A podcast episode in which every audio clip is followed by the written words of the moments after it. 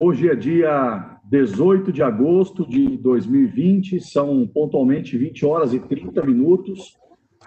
Quero aqui mais uma vez parabenizar a Ana Machado por esse projeto. Quero agradecer a Ana Machado por ter me honrado hoje para conduzir o bate-papo aqui com o amigo Paulo Marquina. É, Paulo, que é um grande amigo de muitos anos e tem contribuído com conteúdos, com conhecimento, Paulo, que tem uma vasta experiência, um vasto conhecimento.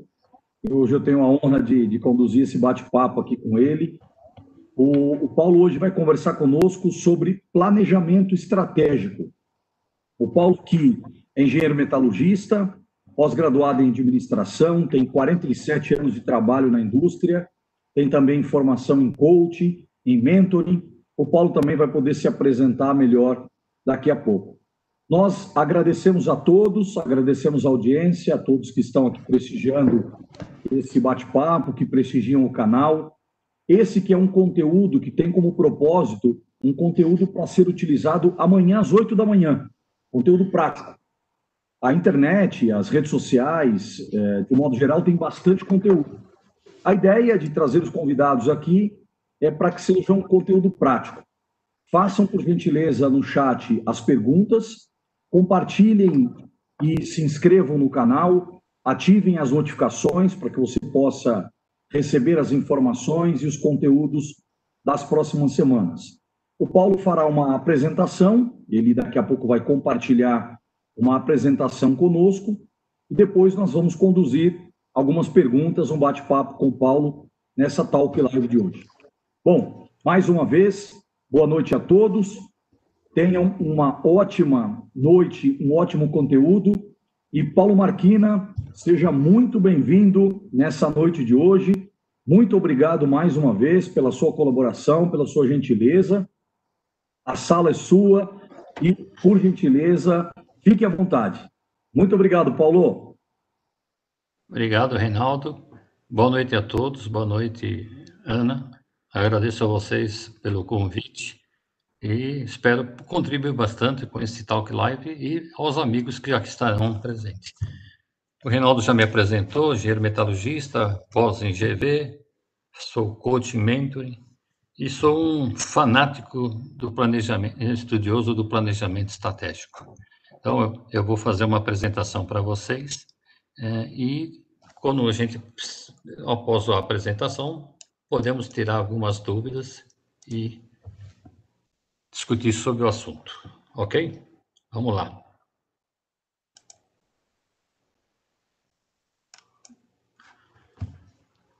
Planejamento estratégico. A gente vai falar sobre esse planejamento estratégico, mas a gente precisa entender um pouquinho que, qual, é o, qual é o teor, o que significa planejamento estratégico. É um conjunto de objetivos, finalidades, metas, diretrizes e plano para atingir esses objetivos postulados de forma a definir em que atividade se encontra a empresa, ou seja, o seu negócio, e em que tipo de empresa deseja ser. Ok? Como a gente pode planejar e um é, planejamento estratégico nos tempos atuais? Eu vou, eu, eu vou propor para vocês aqui um fluxo para a gente poder ter um acompanhamento da, da apresentação. Quando a gente vai fazer um planejamento estratégico, a primeira coisa que nós temos que fazer é fazer uma entrevista com o CEO. Por quê? Normalmente o CEO tem os seus objetivos e é ele que direciona a empresa que a empresa deverá ser. Só que muitas vezes a própria liderança ou a gestão não estão alinhados com esse conceito. Então, a gente faz entrevista com o CEO e com toda a liderança para entender o seguinte: você sabe onde a empresa está, onde a empresa quer chegar? Estão todos de acordo? Então, tem que fazer esse consenso entre, entre a, a, a alta administração. Fazendo depois a, essa, essa entrevistas, nós vamos para a primeira parte, é o seguinte, vamos, a, vamos a fazer um estudo, uma avaliação o que significa administrativamente? Nessa hora, a gente verifica se a estrutura da empresa quanto organograma, equipe de liderança, grupos de trabalho, qual é a escolaridade dos funcionários, quais são os programas motivacionais. Uma empresa, hoje, como sempre foi, precisa ter uma liderança chamada de alta performance. Será que essa empresa tem essa, essa, essa, essa liderança nesse nível? Porque se a gente quiser buscar sucesso, nós vamos ter que ter empresas né, com alta, alta performance na sua liderança. Essa avaliação vai nos mostrar isso. A segunda que a gente avalia é comercial. Por que, que eu falo avaliação comercial? Existe uma previsão de vendas, se mede a satisfação dos clientes, se compara com os nossos uh, clientes uh, concorrentes. E outro, a nossa equipe de vendas tem conhecimento técnico Hoje não se pode mais admitir uma, uma, um setor de vendas que simplesmente tira pedido. Ele tem que conhecer o produto, tem que conhecer a tecnologia para vender isso. Importante. Depois fazemos uma avaliação operacional. Verifica-se a existência ou não de indicadores. Por exemplo, existe OE dentro da, de uma indústria, pode ser serviço também, pessoal.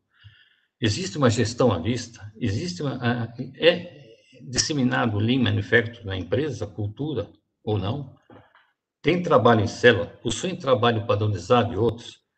Nessa, nessa essa, essa avaliação tem que ter um foco para verificar se existe engajamento e análise para eliminação de custo que não agregam valor. Muito importante esse ponto. Depois fazemos uma avaliação financeira. Por que financeira? As empresas normalmente não fazem um orçamento e pior, às vezes não fazem um DRE, os demonstrativos de resultados, e não fazem comparações entre um e outro, para saber se tudo aquilo que foi planejado está sendo executável.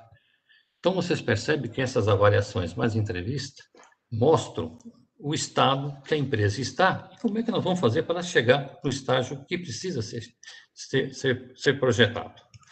Um ponto importante que eu coloco sempre é o seguinte: Todas elas existem KPIs, ou seja, existem indicadores para que toda cada área, seja administrativa, comercial, operacional e a financeira, estão sendo monitoradas, estão sendo alcançados, os planos de ações estão sendo executados.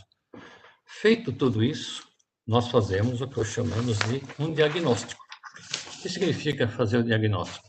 Isso vai dar totalmente a vai dar totalmente as informações que nós precisamos saber o seguinte: que estado essa empresa está? Está muito longe dos do, do objetivos? Nós chamamos isso de alinhamento estratégico, ok? Se nós chegamos nesse ponto, nós temos certeza que podemos fazer um bom planejamento estratégico, ok? Aqui tem uma, uma, uma, coisa que eu quis colocar, pessoal, que eu já venho trabalhando. É, Existem dois pontos: fazer o planejamento emergencial, emergencial depois fazermos o, o, planejamento estratégico puramente. O que, que, é um planejamento emergencial? Vou dar uma, uma, uma, boa colocação. É aquilo que o Reinaldo falou. Amanhã às 8 horas, o que, que eu posso fazer para que a minha empresa comece a reverter resultados? Eu, eu, eu criei já há algum tempo, né, não só em função da pandemia, mas agora se encaixa perfeitamente. O planejamento, emergencial é um projeto inicial que tem 60 dias de, de, de duração. O que que se faz nesses 60 dias? Primeiro, precisamos rever todos os custos dos principais produtos ou serviços, seja de qual é o nicho de mercado. Nós temos esses custos, nós conhecemos esses custos, eles estão sendo bem medidos. Em função disso, a gente faz o chamado elaboração do VSM, que é Value Stream Map, ou seja, fluxo de valor dos principais produtos ou serviços.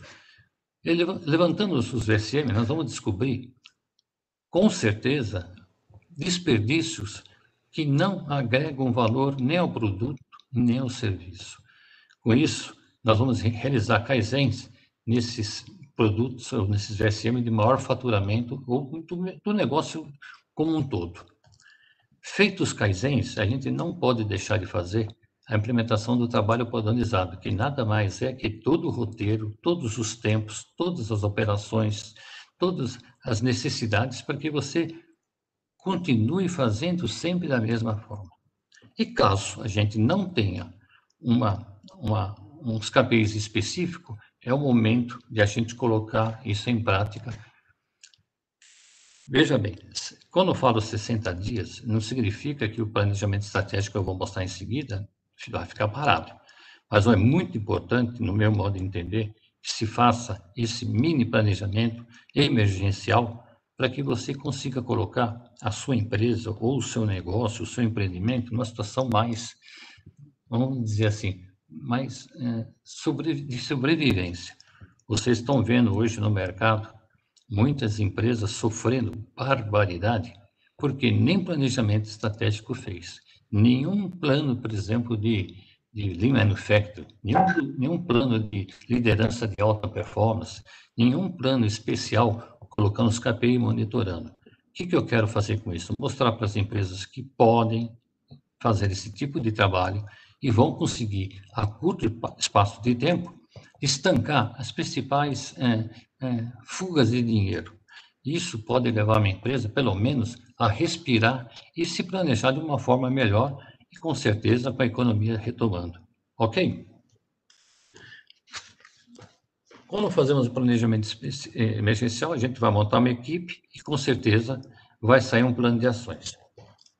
Em paralelo, a gente começa a estudar um planejamento estratégico. A primeira pergunta que se faz é: existe planejamento estratégico? Se sim, vamos reavaliar esse planejamento estratégico conforme eu vou mostrar.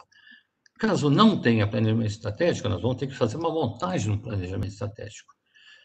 Tudo que foi feito no planejamento emergencial, vocês podem ter certeza que entra como objetivos, como trabalhos para alimentar esse planejamento eh, estratégico, na verdade. E depois fazer uma execução e monitoramento. Eu vou colocar aqui um pouquinho agora para vocês, bem rapidinho, o que significa a estrutura do, do planejamento estratégico. É, eu acho que esse aqui é uma sequência que vocês vão entender que tudo isso vai levar a empresa a se conhecer, a mudar sua cultura, ou mindset, como dizemos hoje, e fazer que as coisas aconteçam de top, de cima para baixo. Então, o que, que se faz? Vamos verificar. Tem missão a empresa? O que, que é uma missão? É uma declaração concisa do propósito dos seus clientes retratar fielmente das responsabilidades e deve ter como detalhamento a razão de ser da empresa. O que, que eu faço? A minha missão, o que, que é fazer? O que, que eu entrego ao meu cliente? Quando você fala em missão, você tem que logo em seguida ver a visão. Que imagem que eu quero ter da minha empresa no futuro? Nada tem que ser algo visível e que a empresa pretende se tornar. Não podemos fazer nada que não seja né, alcançável. Valores. As empresas têm que trabalhar em cima dos seus valores. O que são valores? São crenças, princípios que servem de guias para o comportamento, atitudes e decisões de todas e qualquer pessoa no exercício das suas responsabilidades, estejam executando a missão na direção da visão. Eu sempre falo que os valores têm que ser enunciados curtos. Vou dar um exemplo: ética, transparência, honestidade. Valores têm que ser praticados desde o presidente ou do CEO até o funcionário mais humilde. Eles têm que ser, eles têm que ser entendidos, têm que ser reconhecidos em todas as pessoas, ou seja, isso é valor de uma empresa. Por último, eu falo um pouquinho sobre proposição de valor. Aqui é um ponto importante do planejamento estratégico. É, a proposição de valor é que uma empresa promete aos seus clientes entregar uma determinada combinação de valor, preço, qualidade e desempenho. A proporção de valor, articulada com clareza, fornece algo, alvo fundamental em que deve concentrar os seus objetivos estratégicos. Essa é a minha colocação de missão, visão, valores e proposição. Logo em seguida, a gente faz uma análise ambiental, externa e interna. Vamos falar um pouquinho da externa. Esse item proporciona à equipe avaliar as condições de mercado, política, entre outros. A equipe precisa se concentrar em algumas variáveis que nortearão futuramente. Podemos citar algumas, por exemplo, as variáveis macroeconômicas, variáveis tecnológicas, conhecer da melhor forma possível seus concorrentes, entender o que os clientes e não clientes buscam nos seus fornecedores, visão do mercado que atua. É importante saber se, se o que você faz, o mercado reconhece. É, gostaria de colocar que no momento atual, seja por estar em ebulição de mudanças, e já se vinha se apresentando com tendências de mudança, é, os pontos que, que eu vou colocar agora, no contexto novo, ou chamado nova economia, ou novo normal, são muito importantes. Vamos ver esses pontos para reflexão? Trabalhe em home office. Não preciso nem falar que todo mundo hoje está sentindo que isso veio, vai ficar uma boa parte do trabalho vai ser em home office. Fusões em parcerias na busca de redução de custo. Já existiam essas fusões, mas de qualquer forma agora, como diria como redução de custo, passa a ser muito importante para que a empresa se dedique àquilo que é seu core business, ou seja, aquilo que ela sabe fazer, aquilo que ela pode adquirir do mercado e com certeza por um custo menor vai ajudar a ser muito mais competitivo tem que ser uma busca é, constante do cliente ideal para o seu negócio. Não adianta você ficar com um cliente que não é não é do seu do seu do seu portfólio, que não vai te reconhecer. Então tem que ter o seu cliente ideal. Busca constantemente canais para receber é, para receber novos clientes, atrair novos clientes. Relacionamento para reter os clientes, muito importante. Os clientes hoje não só olham o preço, e, e entrega. Eles olham muito qualidade e principalmente relacionamento. Ah, por que tem que estar sempre presente no cliente, com um bom relacionamento? Para entender o que ele está fazendo, porque ele pode estar preparando um novo mercado para ele mesmo e você precisa estar sabendo se você vai participar deste ou não desse mercado. Novos processos, nova tecnologia, não tem jeito. Se vocês estão vendo que isso cresce absurdamente, é uma curva exponencial. E que tem se discutido muito a inovação. Inovação, pessoal, não é só você fazer um produto novo, é você fazer o seu produto cada vez mais com conhecimento tecnológico, com redução de custo, que alteração de processo realmente. Tá ok? Que se faz na análise interna. A interna, normalmente, os funcionários, quando levando, eles conhecem bem os pontos internos que são positivos ou negativos. Mas é muito importante que se faça muita reflexão para que você busque aquilo que você precisa corrigir. Uma coisa que eu sempre digo, é, e eu acho que é importante, quando você faz análise interna, você verifique dentro da sua empresa ou dentro do seu negócio se você tem talentos. Por que talentos? Talentos são aquelas pessoas que vão te ajudar a disseminar conhecimento e vão qualificar as suas pessoas para que você tenha um melhor resultado. Então, a análise interna é realmente um ponto importante para que você tenha um bom planejamento. Análise competitiva. Aqui, na verdade, a gente vê como é que você está atuando no mercado que você está atuando. É, lógico que as suas análises, tanto interna quanto externa, vão incluir reflexões novas para você ver se você está dentro do mercado e se você é competitivo ou não. Existe muita, muita uh, uh, análise, mas eu gostaria de colocar para vocês algumas coisas que são realmente competitivas dentro do mercado que devem ser analisadas se você é capaz de ter ou não. Por exemplo, você tem atendimento do, da forma que o seu cliente necessita, você fornece a qualidade que ele precisa, você tem um preço competitivo, você tem criatividade para você fazer alterações a qualquer momento e é, deixar o seu cliente satisfeito. Você tem um conhecimento técnico necessário para que você tenha toda essa, essa tecnologia ser reconhecida. E, um importante hoje, você tem engenharia e desenvolvimento no tempo menor possível em relação aos seus clientes. Vejam que só nessa, nessa, nessa colocação que nós fizemos até agora, vocês imaginam que uma empresa tem que ter de análise com profundidade. Isso vai, no, mais para frente, vocês vão entender que tanto isso pode ajudar. O próximo ponto que a gente analisa, vocês conhecem bem a famosa matriz SWOT. Matriz SWOT são quatro pontos: pontos fortes, pontos fracos, oportunidades e ameaças. Quando a gente fala em pontos fortes, a gente tem que ter sempre em mente que toda empresa tem ponto forte, mas a gente precisa monitorar eles constantemente. Eles têm que ser sempre fortes. Não podemos deixar que eles caiam. Uma empresa é reconhecida, com certeza, no mercado pelos seus pontos fortes. Outro, pontos fracos. Pontos fracos a gente conhece e o que, que temos que fazer? Fazer plano de ações para que você tenha urgentemente é, passar de ponto fraco para pontos fortes. É difícil, mas tem que ser feito. Próximo, oportunidades. É, quando se faz levantamento, tanto na análise ambiental, principalmente externa, e análise competitiva, nós vamos ver várias oportunidades que a empresa precisa buscar. E é nesse momento que nós temos que colocar isso tudo numa, numa planilha e verificar que plano de ação nós vamos fazer. Vamos atrás disso, com certeza, vamos em busca disso. E o último, a matriz SWOT, são as ameaças.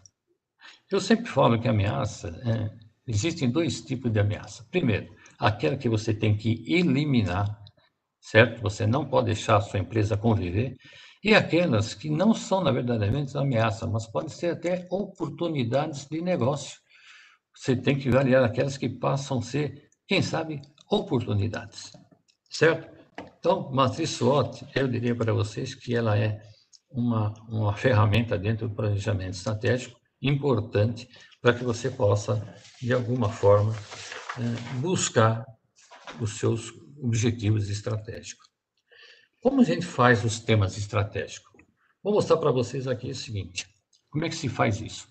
Em posse de missão, visão, valores, proposição de valor, essa análise competitiva que eu, que eu falei para vocês, fatores críticos de sucesso que precisam, precisam ser buscados, e matriz SWOT, a gente define aquilo que quais são, vão ser os temas estratégicos para você definir o seu plano de ações nas quatro vertentes que eu vou mostrar logo em seguida. Ou seja, com essa, com essa estrutura de missão, visão, valores, proposição, análise competitiva, fatores críticos e SWOT, nós vamos definir quais são os temas estratégicos. Temos temas estratégicos, nós vamos direto para a estratégia competitiva. O que, que é isso? Você vai fazer uma execução da estratégia.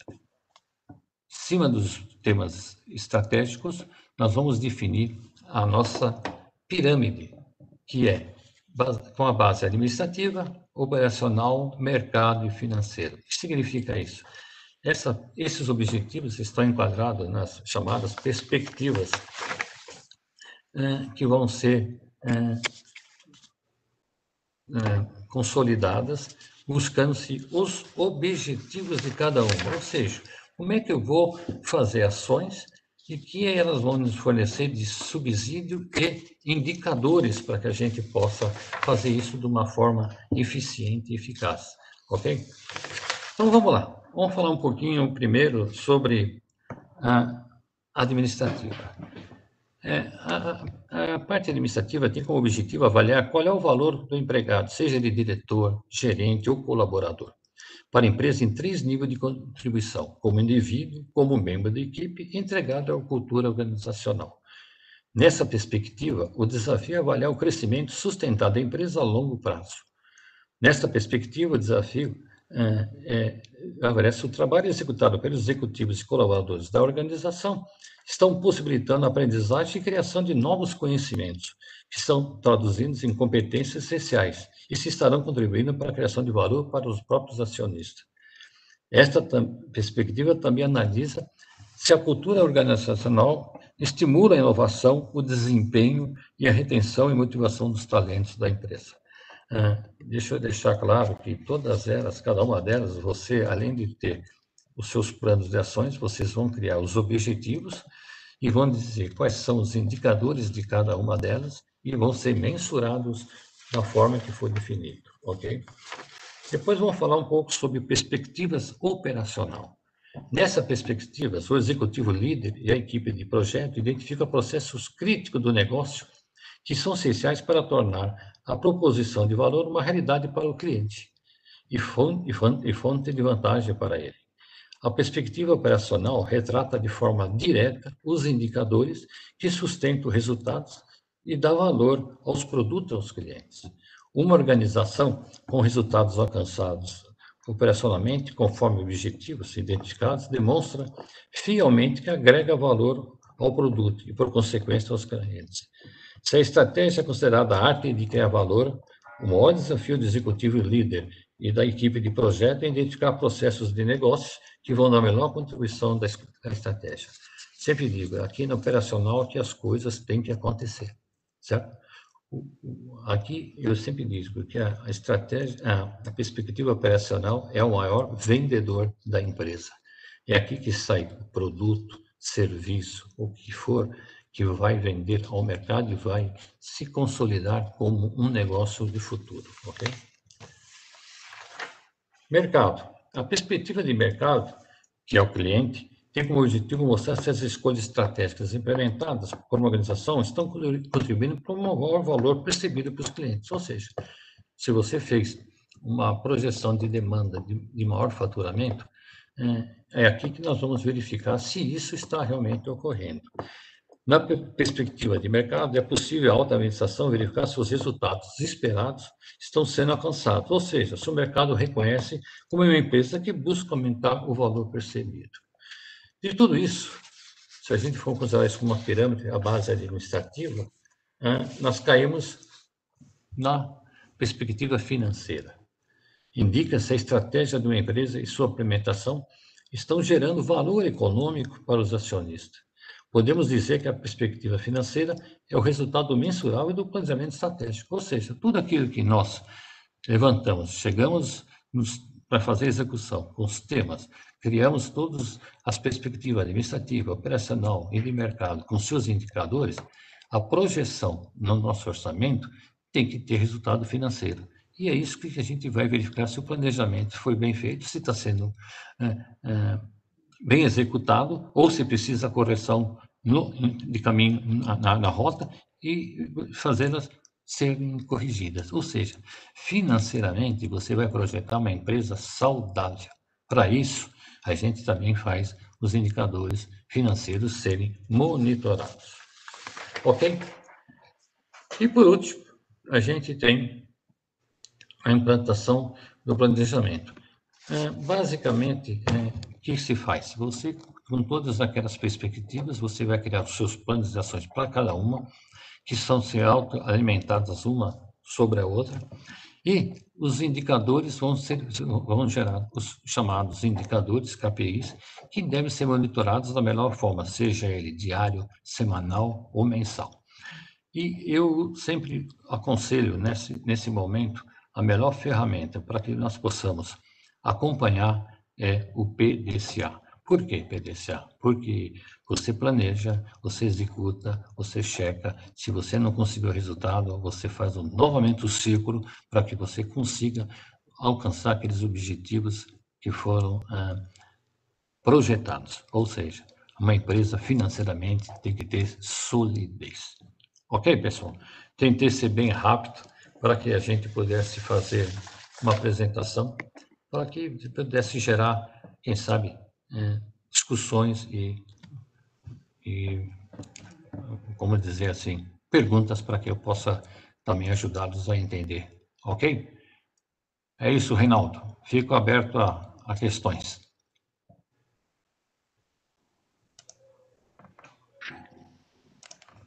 Excelente, Paulo. É, muito obrigado pela sua explanação. Parabéns aí pela didática. Parabéns aí, você ficou é, super dentro do tempo que você se comprometeu aí, tá, tá, tá bem calibrado. Muito bom mesmo. Parabéns. É, eu, fiz, eu, fiz, eu fiz os meus testes para dar justamente o tempinho. Vamos lá. Você fez um planejamento, né? Muito bom. Tudo, tudo na vida tem que ser planejado. Quem não planejou está sofrendo muito mais agora com essa situação, pode ter certeza. É verdade, Paulo. Eu costumo brincar que algo que deu, deu certo sem planejamento foi sorte, né?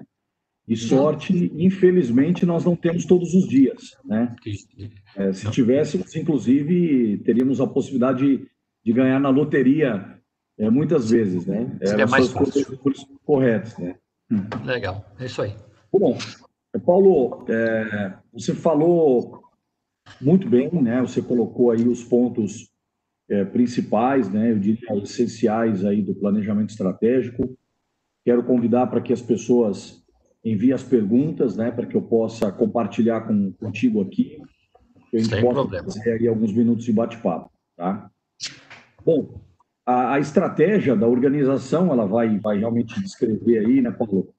É, como, como que a organização pretende criar valor para os acionistas, né? É, do ponto de vista do, do, do BSC, né, desempenho financeiro, sucesso com os clientes, processos internos, ativos intangíveis, né, você pontuou isso, é, claro que também não, não se pretende é, nos 23, 25, quase 30 minutos, acho que quase 30 que você conversou conosco, não, não, não dá para para esgotar o tema, né, Paulo? Não é esse o objetivo também do bate-papo.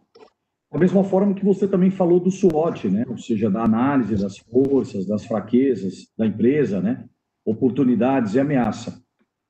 E você falou da sobrevivência, né? Que nada mais é do que uma gestão financeira, redução de custo, né? Para que o resultado imediato realmente é, consiga trazer aquilo que também nós aprendemos aqui no canal, né?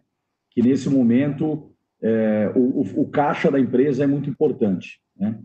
Bom, Paulo, para esquentar os motores aí, eu, eu queria realmente, é, até que as perguntas é, é possam ser endereçadas ali, eu possa retransmiti-la para você, eu queria te perguntar, é, dentro da tua experiência, quais são as principais barreiras, quais são as principais dificuldades?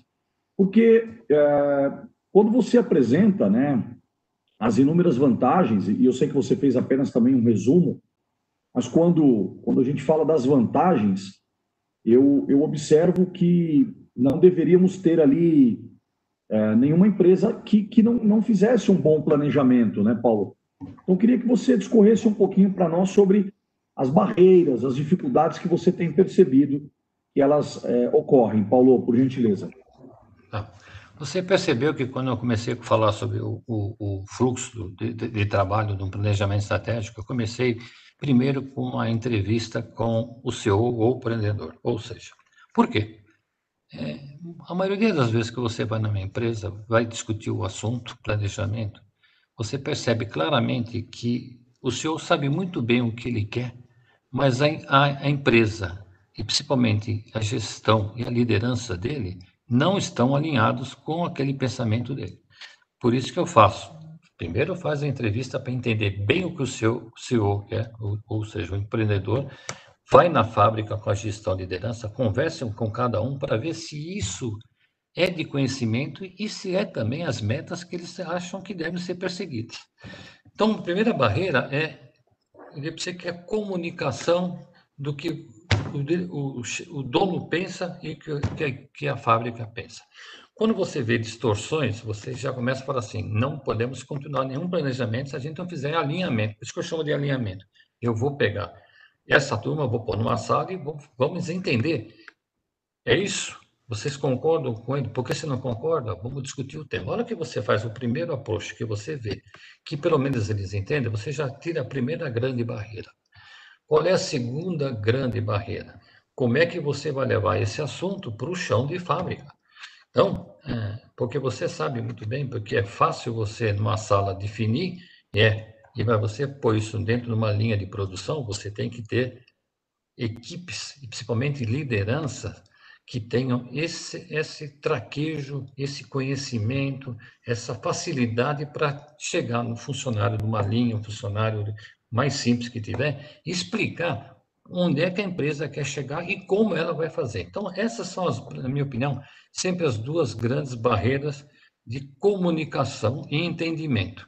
Lógico, quando você faz isso, você vai perceber uma série de coisas. Às vezes você tem uma linha trabalhando e você quer tirar produtividade e você vai ver que o pessoal não tem conhecimento técnico daquilo que está fazendo. Então, por isso que você tem que criar mecanismos, e eu sempre digo, o líder hoje, ele não é simplesmente um líder que sabe mandar ou sabe cobrar. Ele tem que saber pedir, tem que saber delegar, tem que saber ajudar, mas tem que conhecer o negócio, tem que conhecer a tecnologia para que ele possa ajudá-los e corrigir constantemente. Então, eu, eu acho que uh, uh, esses são os principais. Não vamos entrar muito em mérito, porque às vezes os chamados donos de empresa é, não conseguem visualizar o negócio fora da sua casa. Como é que, como é que o cliente, como é que o mercado está recebendo? Porque você sabe muito bem, tem sido discutido em vários pontos, é, por que, que nós perdemos competitividade? Ué, quem vai perder competitividade é porque você tem um benchmark, alguém está te faz, fazendo o mesmo produto com um valor muito mais é, agregado, às vezes até com preço menor, que, que, que relação seu. Então, o que, que nós temos que fazer? Vamos estudar todas as possibilidades. Onde é que nós estamos perdendo dinheiro? Por isso que eu, eu defendo sempre fazer VSM. Porque quando você faz o VSM, você vai entender a, tudo aquilo que não agrega valor. Então, essas é são as barreiras que eu acho que a gente tem que é, quebrar.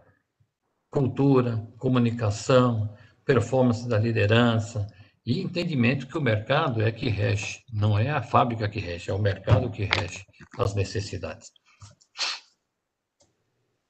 Paulo, o VSM pode ser aplicado a qualquer tipo de negócio, a qualquer tipo de empresa? Qual que é o exemplo que você poderia é. nos trazer, por gentileza? Não, se, você, se, você, se você pensar VSM, ele nasceu numa indústria, sempre nas indústrias, certo? Mas vou dar um exemplo para você onde ele tem crescido violentamente. Por exemplo, em hospitais. Por incrível que pareça, tem vários hospitais que estão implementando VCM. Você quer ver um caso? Ah, antigamente você ia fazer umas, um pedido para fazer um, uma tomografia, vai? Ah, o tempo de o tempo de espera de, de tomografia era ah, só daqui dois meses, daqui um mês, mesmo você pagando. Por quê? Porque a máquina simplesmente trabalhava oito horas por dia. Hoje, existem hospitais e clínicas que têm revezamento três turnos e a máquina não para. O que eles descobriram? Que com o VSM, você tinha uma, uma, uma, uma situação né, de totalmente desperdício de máquina parada. E isso, você levava muito mais tempo para pagar esse equipamento, amortizar. Mudou. Então, é, eu acho que VSM não é tão simples você fazer em todos os negócios, mas com certeza ele se adapta de uma forma muito inteligente para você fazer. Com certeza. Paulo, como equacionar a cultura da empresa dentro do planejamento estratégico? Como equacionar? Sim. Eu acho que só tem um jeito de você equacionar. Você tem que, ser, tem que ter o exemplo de cima para baixo. Certo? É, quando você tem uma.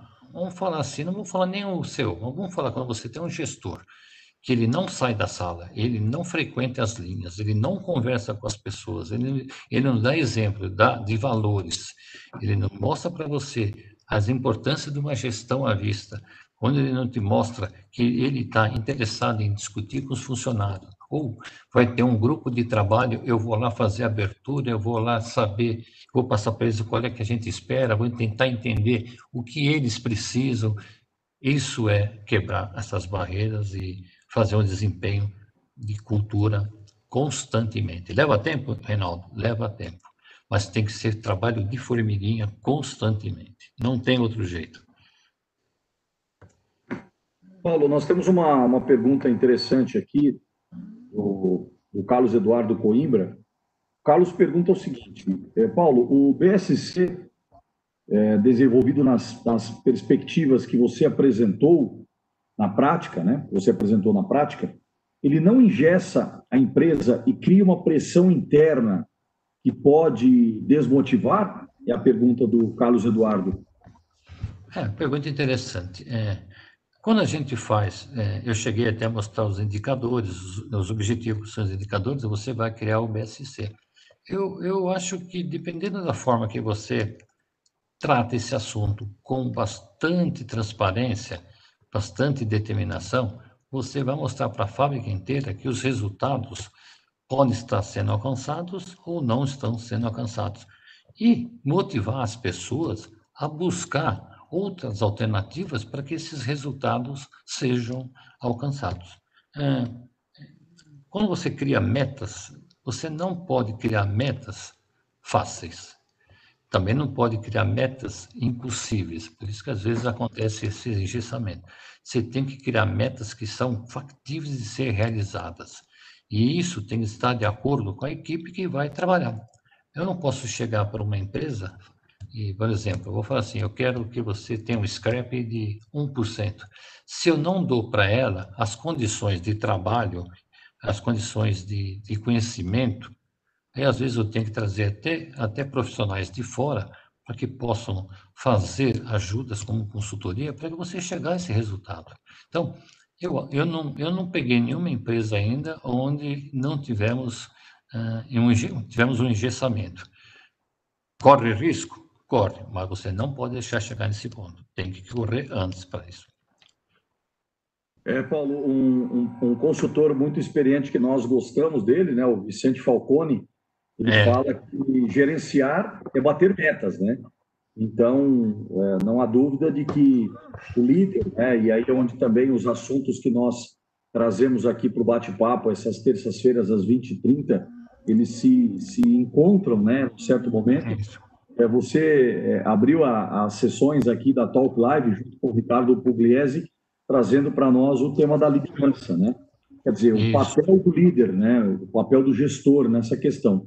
E esse, e esse processo, talvez, de engessamento, de desmotivação, ele é, talvez teria fundamento que é, na falta de conhecimento de como é, elaborar um planejamento estratégico, na a parte da ação, será que não contratar uma consultoria externa especializada no assunto, ou seja, é, mediante um, um argumento de economia de dinheiro, isso não seriam fatores que, de certa maneira, Paulo, qual é a tua opinião, é, contribuiriam de forma negativa? Porque realmente é bem preocupante, né? Você gerar uma desmotivação. Você acabou de citar o exemplo de metas, né? As quais devem ser factíveis.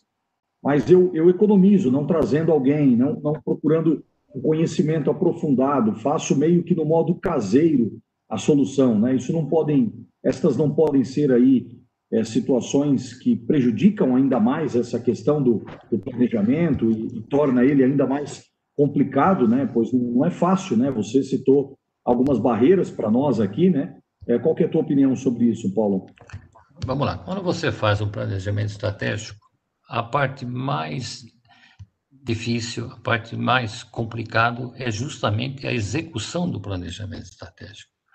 É, porque você tem que criar é, todo o seu plano de ação voltado para os resultados que você projetou para a sua empresa. E dentre eles estão as metas.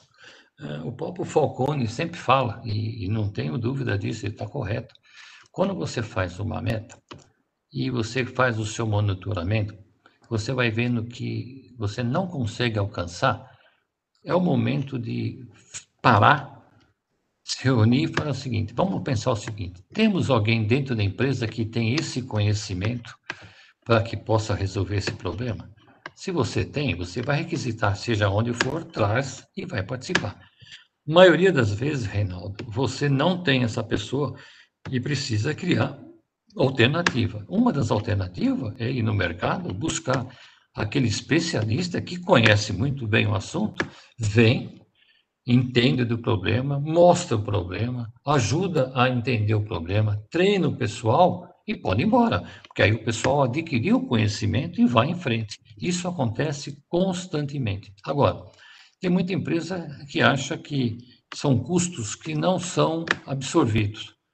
Eu acho que Custo não absorvido é quando você chega no final do ano, você prevê um lucro e você não teve lucro, e você vai ter um prejuízo que pode te comprometer até a sobrevivência da sua empresa. Então, esse, é, esse é, é, o fator que a alta administração tem que estar sempre constantemente avaliando. Preciso de alguém? Preciso. Traga. Traga o melhor e faça. Vai ser muito mais barato do que você não alcançar o seu objetivo, com certeza. Ou seja, né, Paulo, é o tipo de economia que é, seria aí um aumento de custos, né? um, um equívoco, né? pensar Exatamente. No... É, talvez um dos maiores especialistas em planejamento estratégico do mundo, o indiano Rancharan, ele fala que o, o problema realmente é a execução, né? Você execução. muito bem. Execução. A, a, a, execução do planejamento, né? Se, se ele é, já tem por si só uma dificuldade da, da geração, né, da criação dele, a execução ela, ela tem uma dificuldade adicionada, né, Paulo? Isso realmente é algo que tem que ser observado, né? Você pontuou muito bem. Tem uma... É, e olha, e só para completar, eu acho que claro. É, a gente, quando faz um planejamento, a gente escolhe os objetivos, os temas, escolhe os objetivos, faz ações, mas muitas vezes o pessoal não vão atrás daquelas soluções mais simples. Eles vão, às vezes, nas soluções mais complexas. Não, faça soluções simples e veja o resultado. Se elas não resolverem, aí sim você vai buscar uma alternativa mais complexa, com alguma ajuda externa. Mas não, não, não, não vamos deixar o problema já na, na, na, colocação dele ser difícil. Vamos, vamos estratificar. Quando você tem um problema grande, você não pode resolver o problema grande. Você divide ele. Divide em mini problemas. Você vai ver que ele flui facilmente até o fim. Você sabe disso. Ou seja, algumas ferramentas como o 5W2H, né? Isso, é, eu não fiz hoje essa apresentação, mas todo mundo conhece, sabe o que tem que ser feito, né? Faz um Ishikawa, né? O Ishikawa você pega quatro, os 4 M, você normalmente ali você tira 80, 85% das soluções estão lá dentro, né? E são simples, e às vezes quem está dando participação, quem está dando solução, não é um gestor, não é um técnico, às vezes é um homem de linha de produção que está todo dia sentindo na carne o problema e fala, mas olha, isso aqui acontece porque essa máquina chega depois do almoço, ela me aumenta a temperatura do óleo hidráulico, eu não consigo trabalhar. E ninguém viu isso. Ele viu, né? São coisas simples, mas tem que ser medidas e colocadas. É, Paulo, nada como perguntar para quem está no dia a dia, né, lidando ali com, com o problema.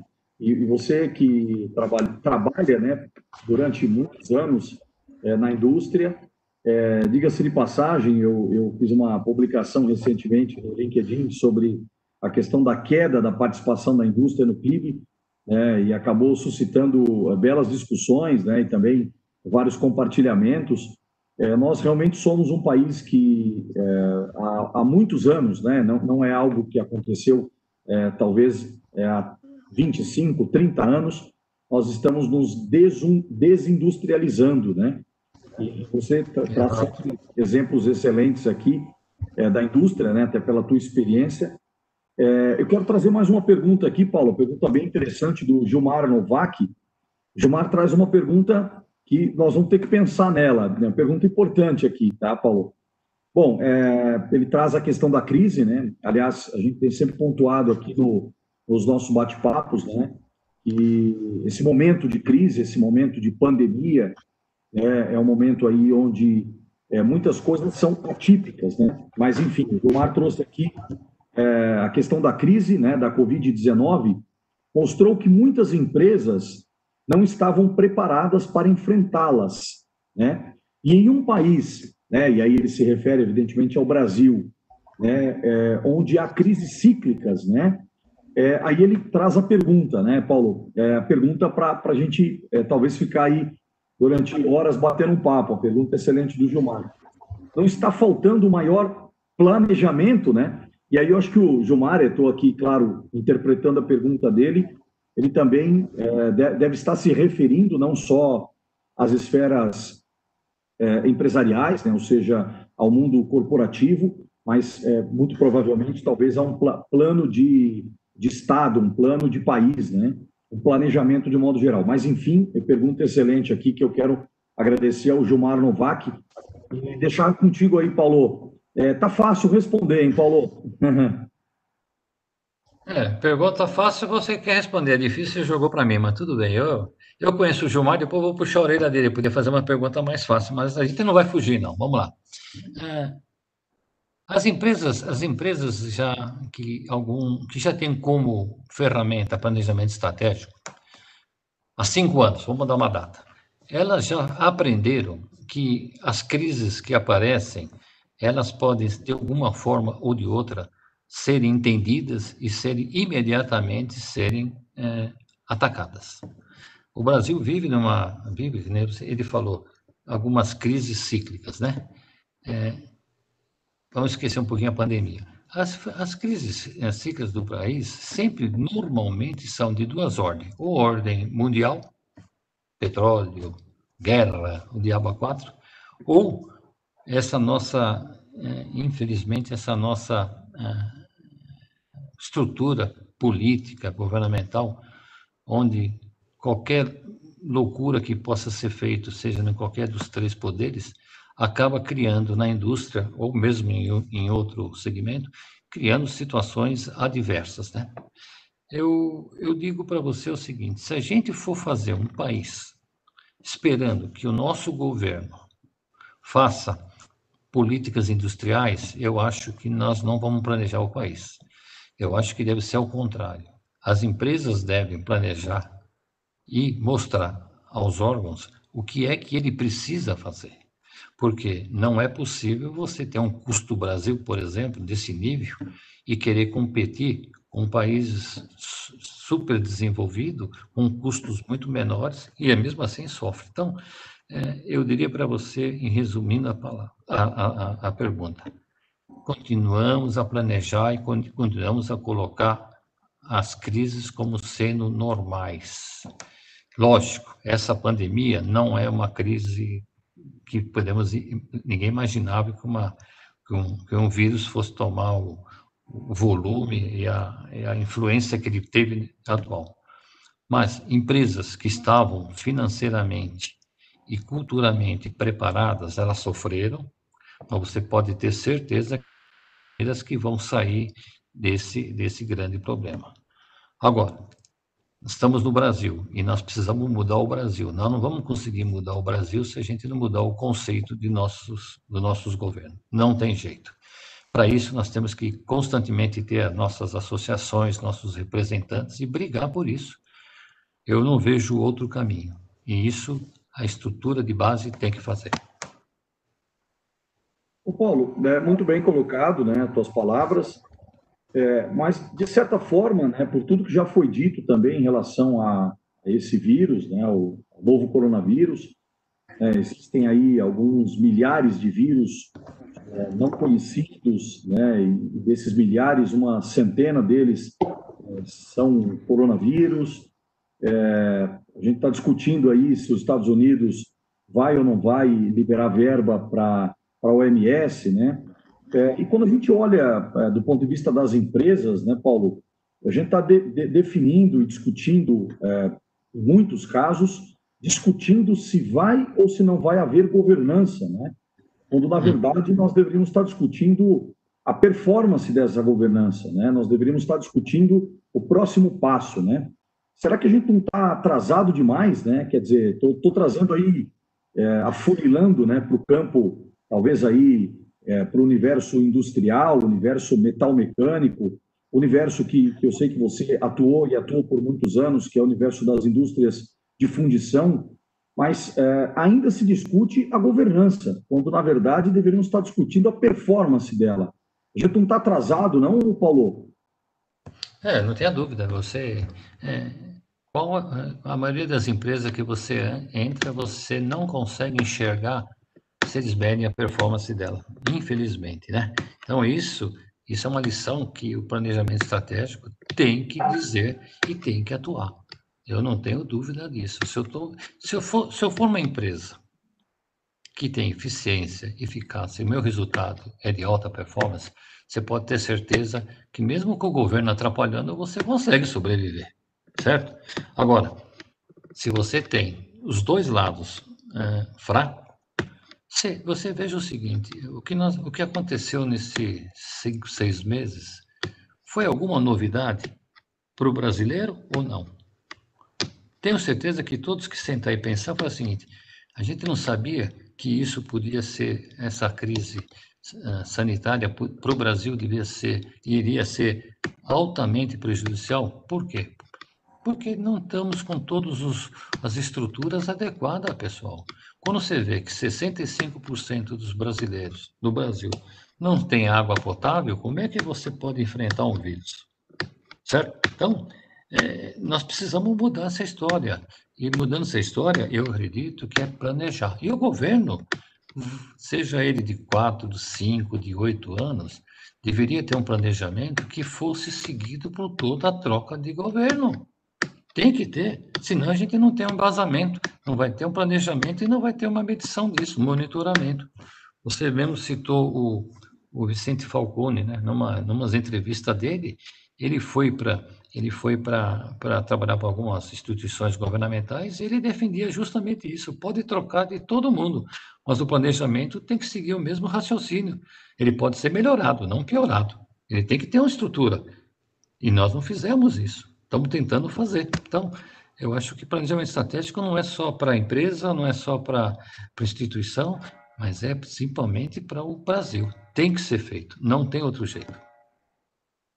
É, Paulo, se houvesse um plano que levasse em consideração o país, né, e não o governo em si, os verdadeiros executores, né, não seriam os políticos, né, eles seriam os facilitadores, né, porque a cada Exatamente. quatro anos ou oito anos, enfim, esse grupo é trocado, né, e é, são colocadas pessoas da confiança, mas você tem um, um quadro de executores, né, que é a própria máquina pública, né, os profissionais, né, os profissionais e, e que são muitas vezes profissionais, é, na grande maioria das vezes, profissionais extremamente capacitados, né? Lógico, que muitas, muitas vezes, é, seja ele do Ministério da Fazenda, do Ministério do Planejamento, seja qual for o nome do ministério, mas invariavelmente o papel do governo, né, que é um papel de, de facilitador, de é, realmente é, é, de, de, de, auxiliar, né, e não, não atrapalhar o processo, né, talvez essa questão do planejamento, né,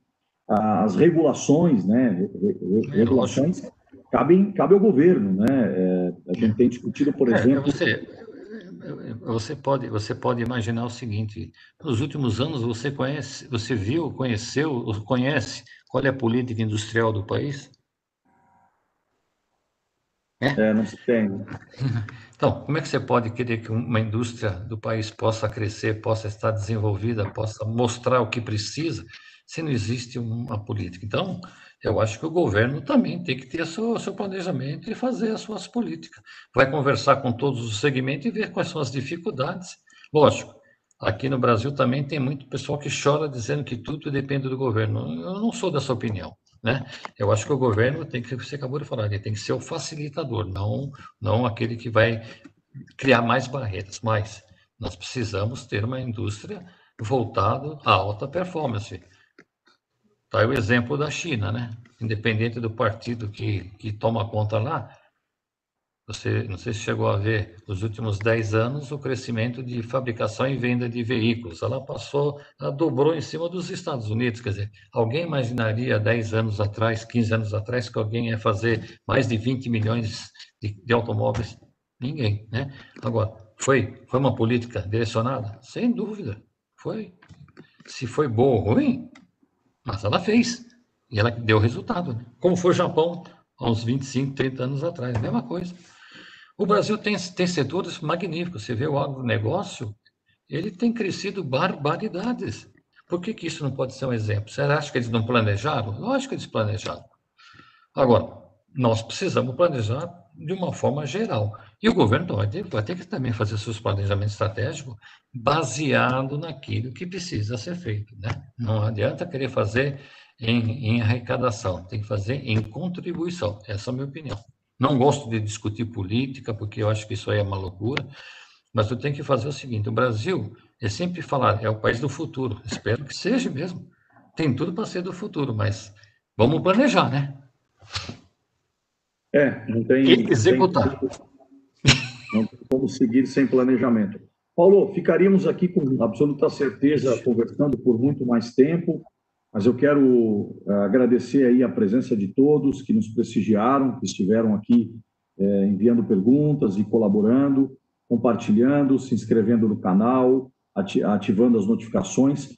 Quero agradecer a Ana Machado, parabenizar ela mais uma vez.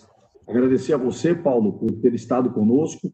E eu sempre peço nas considerações finais aos nossos convidados e nas tuas considerações finais, né, que você é, possa colocar é, ações é, práticas, né? Se você lembrou de mais alguma aí para ser usada amanhã às 8 da manhã. Eu sei que você já, na sua explanação, colocou questões bastante práticas, mas eu gostaria aí de, de pedir as tuas considerações finais, agradecendo mais uma vez a tua presença, o conteúdo compartilhado e pedir aí que você é, coloque aí para nós o que nós podemos fazer amanhã às 8 da manhã em relação ao planejamento estratégico. Paulo. Ok.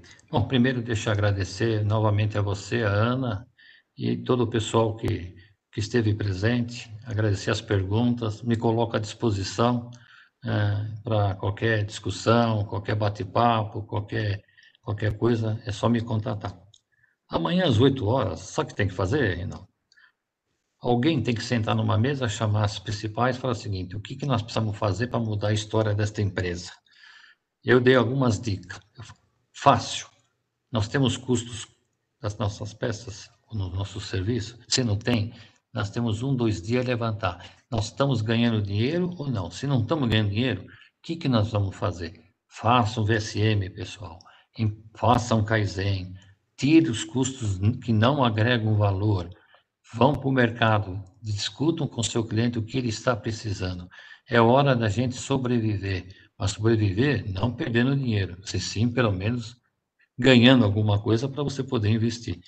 É vestir a camisa e força no trabalho. É isso que eu acho. Bom, ótimas dicas, Paulo. Mais uma vez, agradecer a todos, agradecer em especial a você. Muito obrigado e uma boa noite a todos. Obrigado.